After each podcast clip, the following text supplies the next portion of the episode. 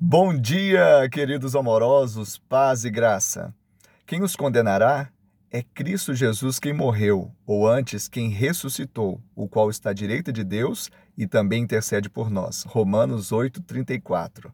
Essa é a certeza e a prova do amor de Deus, que ele nos deu Jesus quando nós ainda éramos pecadores.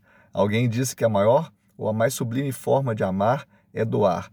E então, a mais sublime forma de doar é a doação sacrificial. E essa foi entrega quando nós ainda éramos pecadores. Algumas pessoas ainda esperam ter autoafirmação, ter aceitação das pessoas ou serem amadas, mas Deus já provou o seu amor.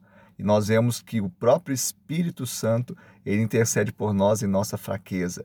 O Pai não poupou o Filho, antes o entregou por nós.